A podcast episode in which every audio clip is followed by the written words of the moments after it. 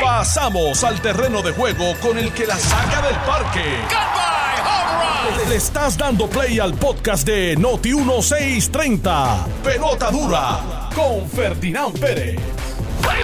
¿Qué tal amigos? Saludos cordiales, bienvenidos a Pelota Dura. Son las 10 en punto de la mañana y estamos aquí como todos los días jugando Pelota Dura, dos horas de transmisión especial que vamos a estar desarrollando durante toda la mañana de 10 a 12 del mediodía para conversar de los temas más importantes que tiene el país en estos precisos momentos. Recuerde que usted puede ser parte de esta conversación, ya sea a través de Noti1 630, como también a través de las redes sociales de Noti1 o las redes sociales de Jugando Pelota Dura, el Facebook, ahí usted entra, se conecta con nosotros, nos envía sus planteamientos eh, sus recomendaciones, recuerde, con respeto y cero fanatismo. Si no, pues está fuera de juego. Hoy, día interesante, eh, vamos a hablar del nuevo comité de transición de Pedro Pierluisi, el comité que ha creado para organizar la transición del gobierno de Puerto Rico.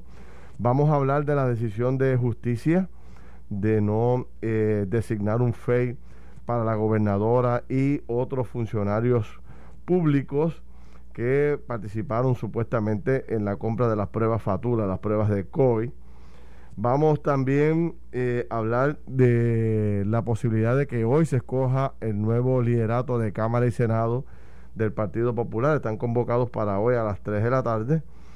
Y eh, debemos tocar el tema de Trump, que sigue sin intenciones de eh, negociar su transición o su salida de la Casa Blanca y también de las iniciativas que se están tomando para el famoso Black Friday. Este va a ser un Black Friday distinto, sin fila. ¿Cómo, cómo será? Pues vamos a hablar de eso un poco. Yo soy Ferdinand Pérez, aquí está ya don Manolo Sidre. Manolo, ¿cómo estás? Muy bien, Ferdinand, buenos días a ti, buenos días a, Jerry, buenos días a todo el mundo que está eh, acá en, Pelota Dura, eh, Mente Maestra, Yun Yun, Carlos que viene por ahí, en fin, este otro día más de, muchas noticias, de muchas, de muchas preguntas, de muchas respuestas por, por, por, por buscar. Este, sigo y insisto, eh, Salud reporta la cifra más alta en hospitalizaciones desde el comienzo de la pandemia. Ese es el cuello de botella que tenemos que evitar. Si el sistema de salud tiene amenaza de colapsar, no le va a quedar más remedio al gobierno que mirar para atrás. Y eso sí es extremadamente peligroso para todos. De eso, solamente para el tema de salud, para el tema económico, para el tema de los pequeños y medianos comerciantes. Así que imploro imploramos desde esta plataforma de pelota dura que, tomemos todas las medidas necesarias para evitar el, contagio masivo y que el sistema de, salud colapse. De hecho, hoy nosotros en Jugando por toda la televisión vamos a hablar de ese tema, vamos a hablar también de la posibilidad de la llegada de la vacuna a Puerto Rico, cómo sería el proceso de, de lograr que todo el mundo reciba la vacuna, etcétera, etcétera. Así que pendiente hoy al programa de televisión que va a estar súper interesante. Anoche hablábamos de la posibilidad de fraude electoral conforme a todo lo que se ha discutido y a, la llegada de tanto, a la aparición de tantos maletines eh, de forma sorpresiva. ¿Te acuerdas que por el día nosotros que hablábamos de unos 70, 80 maletines? Siguió creciendo, creciendo y creciendo y llegó hasta 182 maletines. Eh, bueno, pues entonces la gente está muy decepcionada con el proceso que se está desarrollando, la gente empieza a desconfiar, no empieza, no, ya está desconfiando dramáticamente del proceso. Y eh, bueno, pues se juega la vida aquí la comisión en estos días para tratar de proyectar la mayor transparencia en todo ese proceso. A preguntas mías anoche a los comisionados, el presidente de la Comisión Estatal de Elecciones, ellos certifican que hoy se van a empezar a contar esos 184 maletines, o de 182 maletines. Así que esperamos que hoy mismo, bueno, pues ya hoy haya una, una respuesta completa a, a este tema de cuántas papeletas podrían haber dentro de estos maletines si realmente estas papeletas pueden cambiar el resultado electoral de algunos precintos. Yo anoche, no sé si viste, pude, me, puse a presentar la multiplicidad de precintos representativos y senatoriales, incluyendo escaños por acumulación, que están por 100 y 200 votos. Hay unas alcaldías. Hay unas alcaldías, la de Culebra son dos votos, Aguadilla son 80 votos y así por el estilo tú sigues. Guánica. Guánica, o sea que... Pero Guánica tiene un problema particular. que es la, Sí, así que eh, sin duda alguna la comisión, mi recomendación, se lo dije anoche también al presidente, o sea, aclaren esas dudas. Todavía la, las denuncias que hizo Charlie Delgado de los, de los maletines que supuestamente habían encontrado, yo nunca he conseguido la contestación de eso, porque los menospreciaron diciendo que lo que había era la famosa tripa y materiales, materiales electorales, pero de verdad que abrieron todos los maletines y se contaron esos votos. Eh, eh, la comisión ha perdido efectividad en aclarar esas dudas que han surgido durante la última semana y mi recomendación es hoy aclare todo este asunto para que las teorías de Manuel Natal y las teorías de tantas otras personas o se desinflan o eh, eh, pues eh, cogen fuerza. Una de las dos. Así que ahí, ahí sin duda hay un, gran reto. ¿Cómo lo ves tú? Mira, Ferdinand, este, nosotros hemos estado acostumbrados por años a cuando estas cosas ocurrían, salía un funcionario en una actitud defensiva a defender lo indefendible, a lo indefendible y no admitir ningún tipo de error. Y a mí me parece que la, admisión del, del, juez Rosado, a, Francisco Rosado, eh, Colomer, a, a, aceptar que hay un problema de desorganización, a mí realmente me da esperanza de que otra nueva forma de atender las cosas está en camino. Lo, lo segundo, creo que, que el tema medular de estos maletines eh, encontrados en una bóveda cerrada con cinco candados. Cabe señalar eso. esos, esos 182 maletines, que creo que ya van por 120, aparentemente no, no, no provocan ningún cambio en la elección a gobernador ni a comisionado. Sí atiende, o sí pudiera alterar lo que tú bien mencionas, algunos municipios, específicamente eso que mencionaste, y algunos puestos legislativos. Pero yo quiero ir un poco más sobre esto. Ahí hay cinco comisionados electorales, cinco, que representan los cinco lideratos de sus correspondientes partidos. La responsabilidad fiduciaria de un líder precisamente es traer a la, a la atención del país un poco de calma, un poco de calma y alinearse como yo creo que se alinearon cuatro de ellos admitir públicamente, digo, cinco de ellos, perdón, cinco. admitir públicamente, incluyendo Victoria Ciudadana, que ellos no tenían ningún tipo de indicio de que aquí se cometió ningún tipo de fraude. Y entonces, si, si estos cinco comisionados que tienen la llave de abrir esa bóveda, si esos cinco comisionados que estoy seguro están presentes en cada y todas las cosas que ocurren dentro de ese floor, tuvieron la capacidad, como, como, como así fue, de, certificar, pues entonces lo que le queda a esos cinco comisionados y lo que le queda al país es ir detrás del presidente de la comisión y creer lo que nos dijo ayer, de que se va a contar hasta el último voto y que no hay ningún tipo de preocupación de que sean unas elecciones amañadas de forma incorrecta. Yo creo que eso es importante. En este momento, en un país que está sumergido en la desconfianza, sumergido en, en la hostilidad, sumergido en la división, sumergido en la desesperanza, estos cinco comisionados, que otra vez lo digo con toda mi fuerza, representan el liderato de los cinco candidatos a la gobernación y los cinco partidos, deben de asumir una posición de integración, de cooperación, de confianza y de pedirle al país un periodo de tiempo razonable, llámele cinco o seis días, para aclarar esto. Si después de esos cinco o seis días el país no se siente satisfecho entonces sin duda alguna tenemos que pensar en unos, próximos, en unos, en una, en una próxima recomendación, en unos próximos remedios. Pero en este momento no abona nada. Empezar a acusar, esto es fraude, me robaron las elecciones. Porque eso no abona nada. Y menos sin prueba. O sea. Vamos, digo que Trump. Uno, uno está alegando que le robaron las elecciones y no, y no presenta una sola prueba. Sí, una de, la, de las eh, propósitos de, de, la entrevista de estas personas anoche era precisamente el tema del fraude. El tema del fraude es una denuncia bien, pero bien. Yo te felicito, tío, lo manejaste magistralmente. lo este, llevaste hasta la, hasta la esquina. Sí, por eso eh, el presidente y los cinco comisionados electorales, quiero destacar lo que tú dices. O sea, porque e, era un buen momento para cualquiera de los partidos levantar bandera. No, no, no, no, espérate. Yo no puedo decir que no hubo fraude porque X, Y, Z. Seguro. Pero nadie pudo decir que hay fraude. Y eso es bueno para Puerto Rico. Seguro que es bueno Me parece que es importante que hasta ahora porque, oye, si lo hubiese de un lado o de otro, si hubiese la más mínima evidencia, los partidos no se van a quedar callados. y van a tratar de marcar rápido. Porque obviamente, tres partidos, tres partidos tienen posiciones ahora mismo que se cuelgan por 100 votos o 200 votos. O sea que a la más mínima provocación de una posibilidad de un fraude, van a levantar bandera. En ese grupo, hay un comisionado que yo tuve la oportunidad de conocer en el cuatrienio pasado, el comisionado del Partido Independentista Puertorriqueño. Yo demandé a la Comisión Estatal de Elecciones reclamando que los candidatos independientes tuviesen mayor exposición en la papeleta de 2016. Yo tengo que decirte que ese funcionario, al cual no es mi amigo, lo conocí en ese momento, es un ejemplo de, honestidad, de transparencia, de conocimiento y que sin duda alguna yo confío plenamente en que en lo que esa persona diga, si no hay fraude y ese individuo lo, lo, certifica como lo certificó ayer, yo no tengo otra alternativa, yo no tengo otra otra opción, no opción. Yo no yo no tengo ninguna duda de lo que me están diciendo es cierto.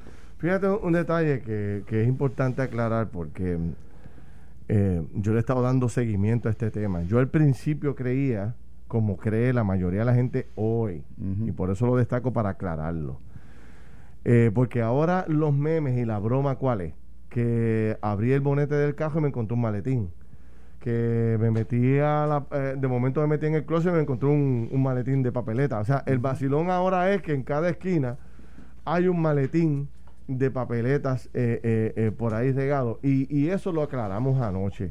¿Qué aclaramos anoche? Que, que efectivamente no es que se estén encontrando maletines en Culebra, en Vieques, en Fajardo. No, no, no, no, no, no, no, no. Están allí. el punto es, y lo que dice el presidente de la comisión, miren, todos estos maletines están en la famosa bóveda de del Coliseo Roberto Clemente.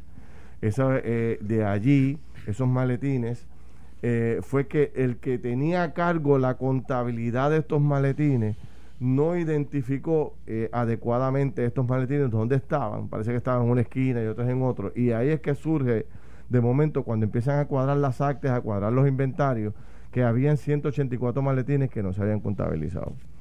Este, Nicolás Gautier dice, no dudes que aparezcan más maletines. Eso sería desastroso si aparecieran más maletines. Pero lo que dicen los cinco comisionados y lo que dice el presidente, mire señor, eso estaba todo dentro de la bóveda. Aquí no sé qué, que, no es que se encontraron unos maletines en un río o en un vertedero, como, ocurrió en el pasado. Ah, eso es importante que el país lo entienda. Por eso. Aquí eso era la, la orden del día en las elecciones de, las últimas 20 elecciones. O sea, que el vacilón es bueno, pero hay que entender que no que no es realmente como se plantea de que se encontraron maletines en cada esquina por ahí. En la web Mercader dicen que encontraron otro. Dígame, yo no sé, yo a veces pienso, ah. y, lo tengo que decir con toda mi, mi honestidad, Ustedes vieron la cara del juez ayer en el programa de Ferdinand, de jugando pelota dura. Ese individuo está eh, cansado. Está explotado. Está explotado. Oye, y aquí no hay una sola consideración para un funcionario de ese nivel. No hay un solo comentario. y, que, llegó ayer. Y que llegó ayer. pero, pero, todo es, no, dame, dame, dame. Oye, ¿cuándo nos vamos a, poner en los zapatos de esas personas también? O sea, yo creo que, que hay como una arrogancia colectiva que no abona que no abona, y lo digo con toda mi, honestidad, no abona. Don Carlos Mercader, buen día. Buen día, Ferdinand, buen día, Manolo, buenos días a todos los redes escucha.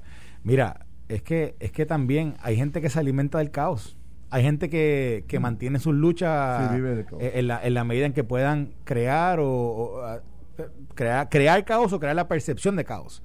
Y en ese sentido, pues, ¿verdad? Pues, pues esto es parte de eso. Vemos, obviamente, Fíjate los dos periódicos de hoy, fíjate cómo una portada de un periódico decía no hay fraude y el otro lleno de irregularidades, desconfianza por todos lados. O sea, hay una hay una narrativa detrás de algunas personas que quisieran que esto fuera. hay desconfianza. Sí, la, hay, la hay, la hay, pero pero ya tienes aquí a todo el componente electoral o el liderato de ese componente electoral, comisionados y presidentes, hablando una sola voz eh, ¿verdad? Y, y, y, dentro de las diferencias que hay, porque las hay, pero todo el mundo, o sea, el fraude, no, no es real. Eh, las papeletas sí estaban desorganizadas en una, en una, en, en, una jaula allí, en una, en, un almacén. Y hubo una misión. Y, lo, reconocieron. ¿No debió haber pasado? Seguro que no, pero pero es lo que hoy también habíamos hablado aquí ayer. Para que, que hace las auditorías hay que buscarle un nuevo trabajo ahí. Pero no, oye, y la El que cuenta los maletines, el que cuenta los maletines ahí en el coliseo. ¿cómo se, te, ¿cómo, se te pierden 100, o sea, cómo te pierden 100 cajas de esas? O sea, ¿cómo, cómo tú las, cómo tú no las ves? Es capacidad, es capacidad. Eh, hay que mejorar el sistema. O sea, porque aquí la gente... Pero corrupción, es capacidad. Pero es que también dicen, no, es que la nueva ley, la nueva... Mira, yo puede ser que la nueva ley sea deficiente de la desde el punto uno hasta el, hasta el último punto. Yo no lo sé. Pero por Dios, la ley no tiene culpa de que haya allí una jaula llena de maletas y que la gente no la haya visto. Eso no, eso es como la ley afecta a eso. Pero sin duda alguna, 60 millones de dólares anuales, 600 empleados por cuatro años. Para esto, en cualquier compañía chiquita, los votan a todos. Una sola no, los votan a todos. Una sola responsabilidad cada cuatro años. Votan a todos. Esa, es la, esa es la realidad. Otra cosa que la gente también me plantea es, oye, pero ¿cómo que es que estos votos no se han contado? ¿Para qué rayos estaban las máquinas dentro de cada colegio? No se supone que estas máquinas contabilizaran cada... O sea, y, pusimos en la Comisión Estatal de Elecciones, pusimos no, perdón, puso la comisión, que ya está el 100% del resultado electoral. No dijeron el 97 o el 98, el 100%. Entonces, la gran duda es, ¿Es en ese 100%? ¿Están las, las papeletas de los 184 maletines estos o no? No sé. En las máquinas, ¿se contaron las papeletas estas? O sea, es que todavía... por eso es que surgen tantas interrogantes, ¿no? Porque ahí, si tenías máquinas para contar, yo sé que hay máquinas que rechazaron algunas papeletas. Bueno, pues vamos a mejorar la tecnología, vamos a hablar de eso, que las máquinas sean un poco más este, competentes. O sea, hay muchas cosas que mejorar en este proceso ya hay que, hay que sacar un día para hablar de todas las cosas que se pueden hacer para mejorar el proceso electoral, como hablábamos ayer, de quizás de votar en otros lugares que no solamente las Pero pasa exactamente como en las fiestas, pasa exactamente como en las actividades, pasa exactamente como en las reuniones. La tecnología cambió el juego. Y aquí se, se, saben unas cosas que vinieron ocurriendo per secular seculorum en Puerto Rico y ahora se saben. Y, ese, y eso creo que hubo una hay una llamada, una, una, columna muy interesante del ex rector de la Escuela de Derecho de la Intervención Interamericana, que dice que esto nos obliga a mirar y a cambiar la Comisión Estatal de Elecciones y a temperarla a los tiempos. Y creo que más atenuado no puede ser el comentario. Sí. Bueno, pues en definitiva, yo creo que podemos concluir que, que mm, debemos sacar de nuestro vocabulario para bien de Puerto Rico el que haya habido este fraude electoral. Me robaron las elecciones. Vamos a quitarnos eso lo hacemos, yo creo que todos hacemos un bien colectivo si nos quitamos esa palabra del camino.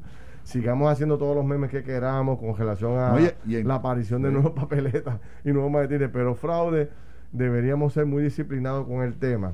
Sí, yo invito a que todos hablemos de irregularidades, que todos hablemos de falta de transparencia, porque sin duda alguna la hay. Y falta de organización. Y falta de organización, sin, duda alguna, Digo, una cosa que nosotros estábamos también hablando aquí ayer por la mañana y que pues, le agradecemos al presidente y a los comisionados que hayan hecho esto que tenían que comunicar, tenían que comunicarse, que no estaba habiendo comunicación, que estaban permitiendo, había demasiado espacio para especulación mientras ellos no hablaban. Y el hecho de que hayan ido allá al programa, también estuvieron en otros canales, estuvieron en otros programas, estuvieron hasta las tantas, porque yo los vi como a las 10 y 40 de la noche en otro, en otro programa también.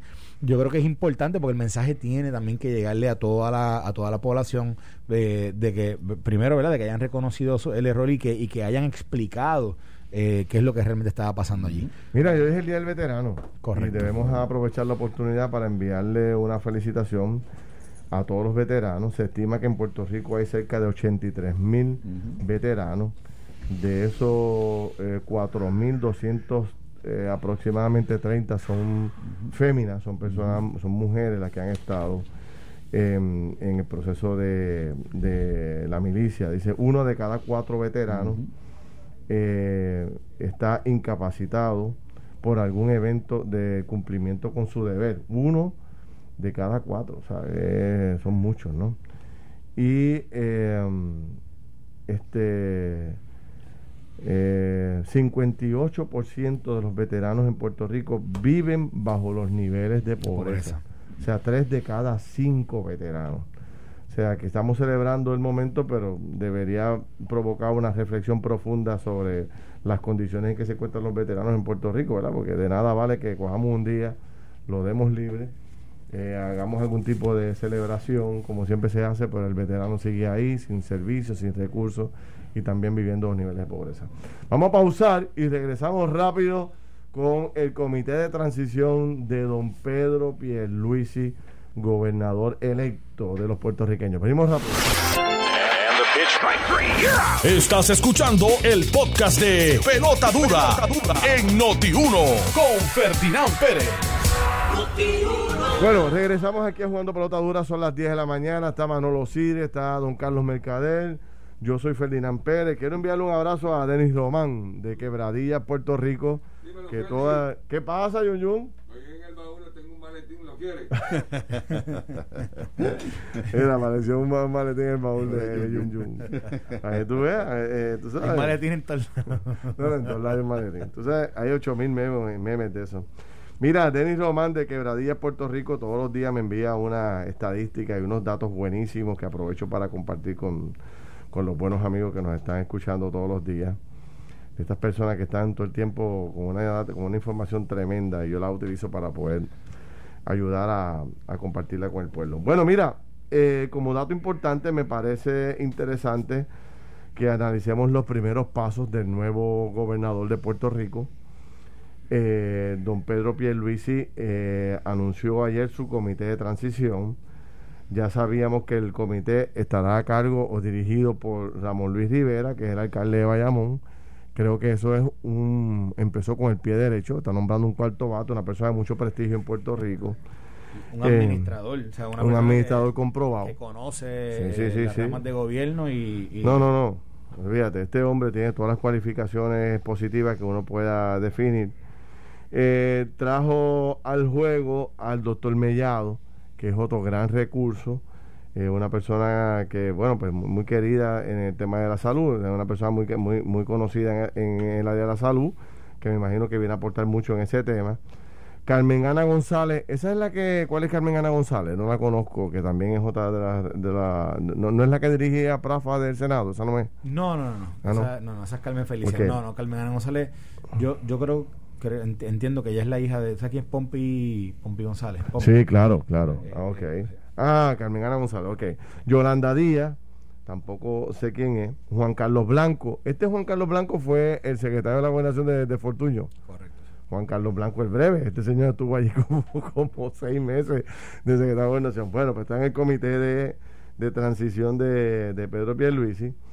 Philip Mesa, eh, Omar Negrón, que era el representante de los asuntos municipales en la administración de Ricardo Rosselló, también en la de Wanda eh, Volker, Yolanda Ayala, eh, Carlos Rivera y Noelia García. Noelia la conozco, que es la directora del centro de convenciones. Los demás, pues lo, conozco muy poco. ¿Qué te parece ese, team hasta ahora? Y, que Pierluisi esté tan adelantado en el tema de nombrar ya comité de transición. ¿Les parece bien?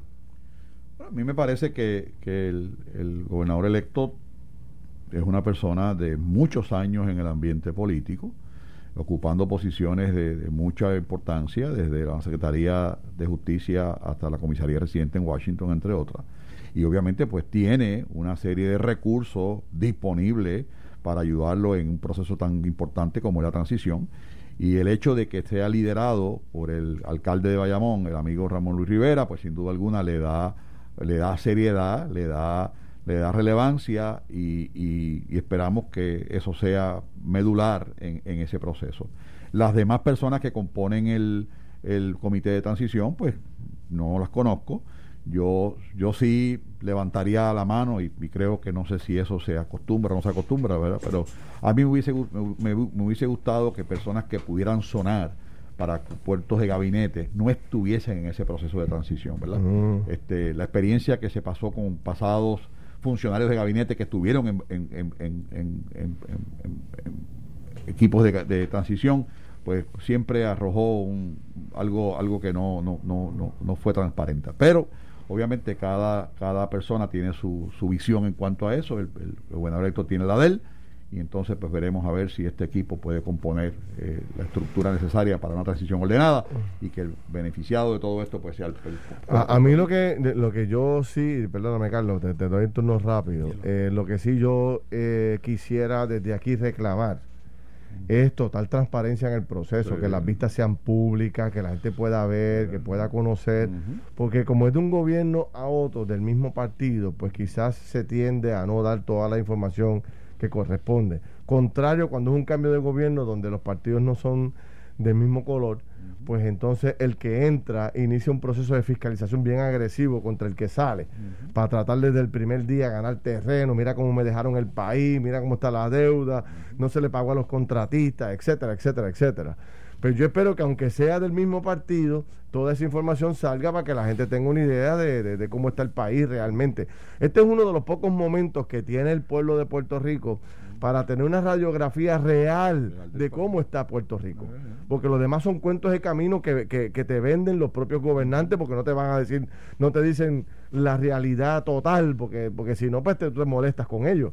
Así que este proceso el país lo debería seguir. Y yo estoy anunciando desde aquí que tanto en televisión como en radio, en este programa nosotros lo vamos a seguir de cerca. De hecho, yo quisiera hasta transmitir desde allí de vez en cuando en la semana, algunos días importantes. Esto empieza el lunes. Esto empieza el lunes, por eso tenemos que organizarnos, porque yo creo que el país tiene que estar conectado a esta, a esta gran novela que se avecina, porque podríamos tener, vuelvo y repito, uno de los pocos momentos durante todo este cuatrenio que de verdad vamos a, vamos a tener claro qué ocurrió durante todos estos cuatro años y cómo nos dejan el país. No solamente es un momento para la ciudadanía de ver cómo nos dejan el país, es el mejor momento que tiene una administración para saber dónde estoy y hacia dónde yo quiero ir.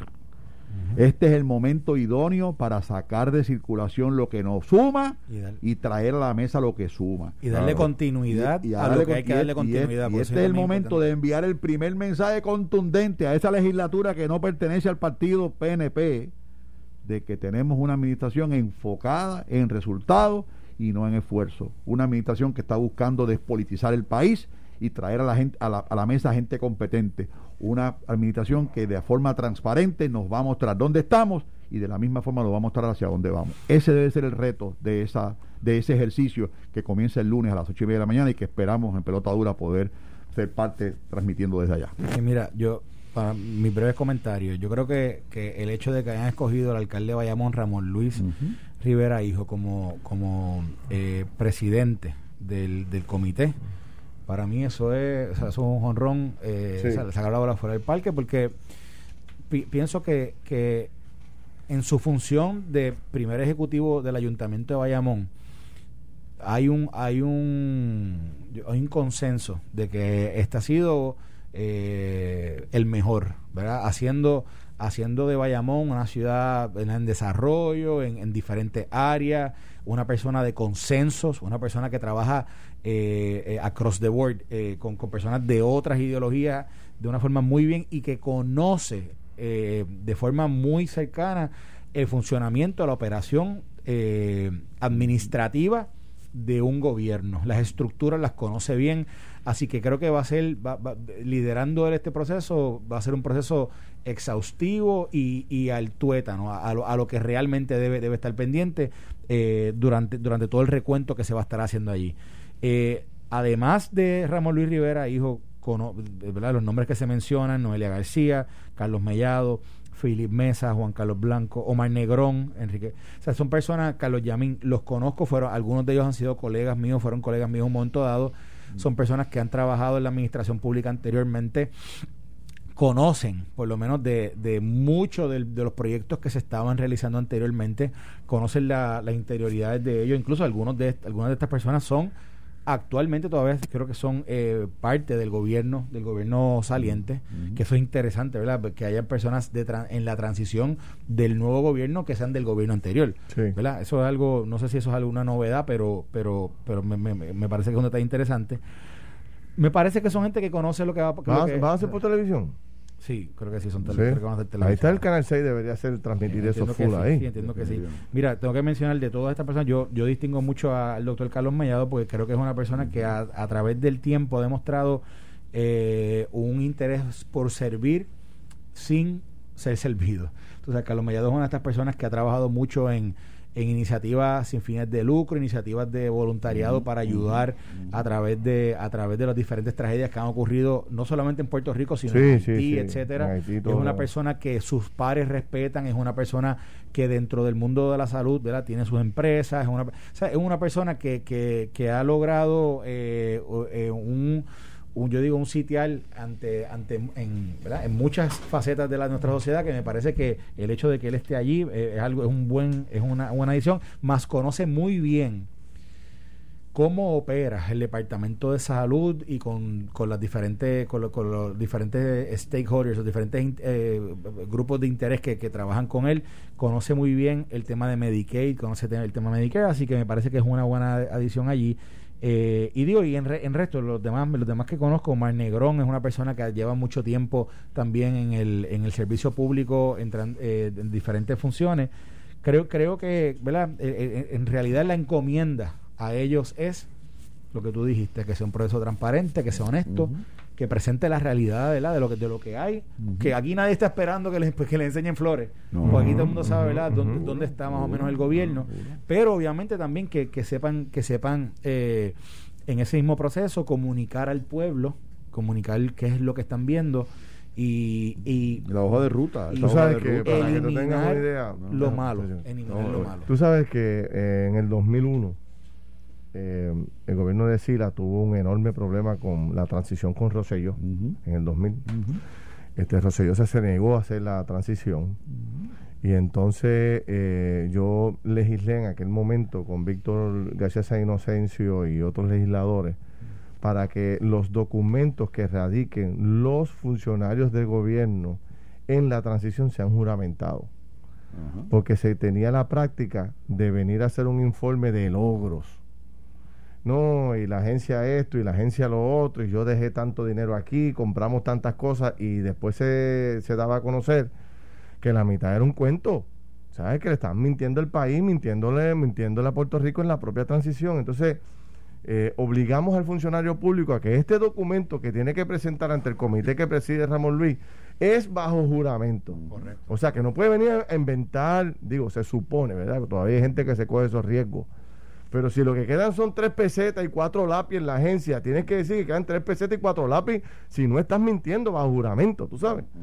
Y yo creo que eso mejoró dramáticamente los esfuerzos de transición subsiguientes. Este, que se, que se, gracias a esa legislación obligamos al funcionario público a decir la verdad. Así que yo creo que en gran medida vamos a tener, por eso te digo que vamos a tener la radiografía más perfecta que se puede preparar a través de un proceso público. Esta radiografía la tiene la Junta de Supervisión Fiscal, pero ha sido como un secreto de Estado.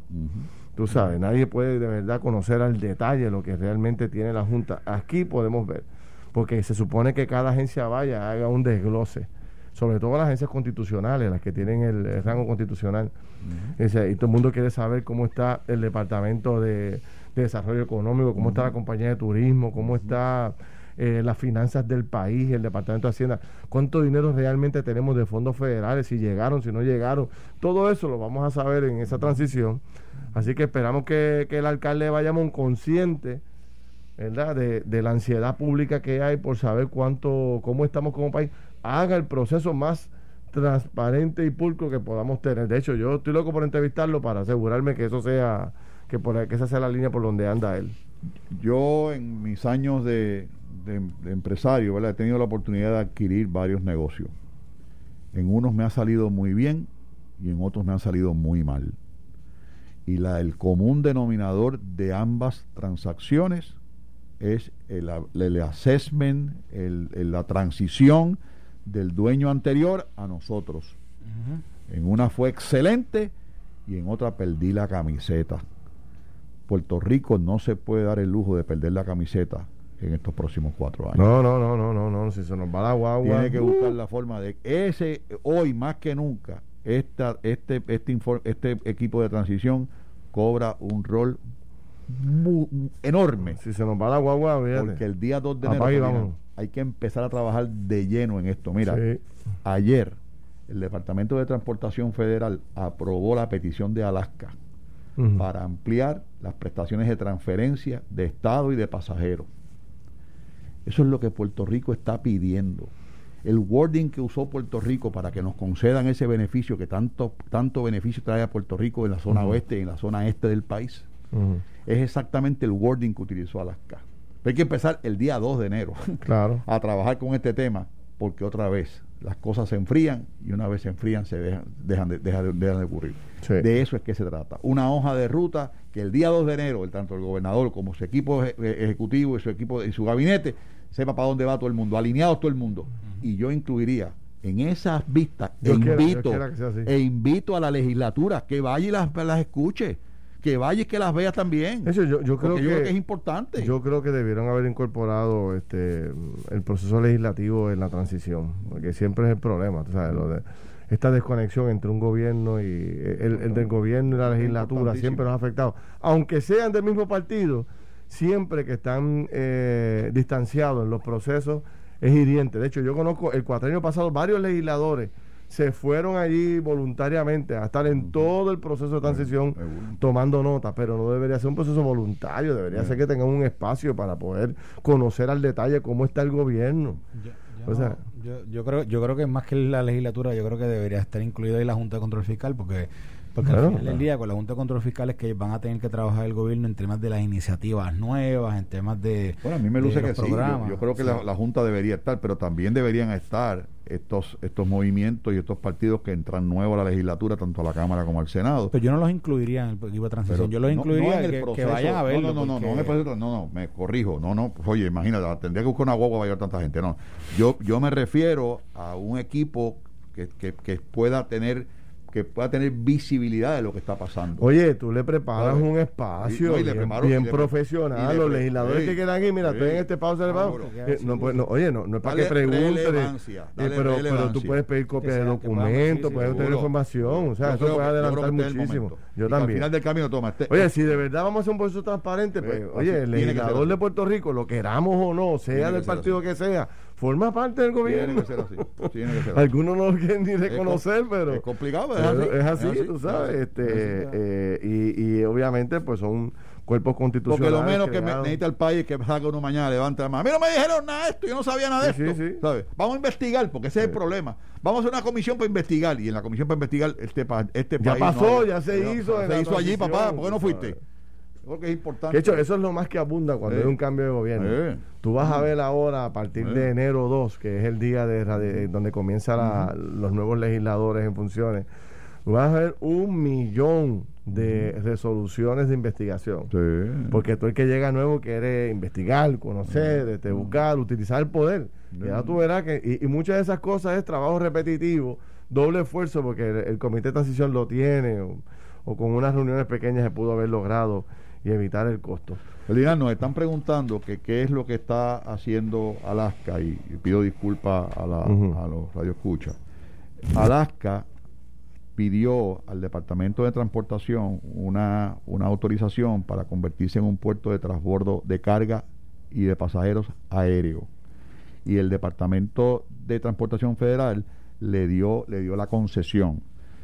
Cito el caso de Alaska porque es el mismo wording, es la misma, el mismo, eh, el mismo eh, argumento que está usando para Puerto Rico para pedir que seamos un puerto de transbordo de pasajeros y de carga que sin duda alguna ah, trae una cantidad de desarrollo económico y de empleo sin precedente, tanto está ocurriendo en Alaska como debería ocurrir en Puerto Rico.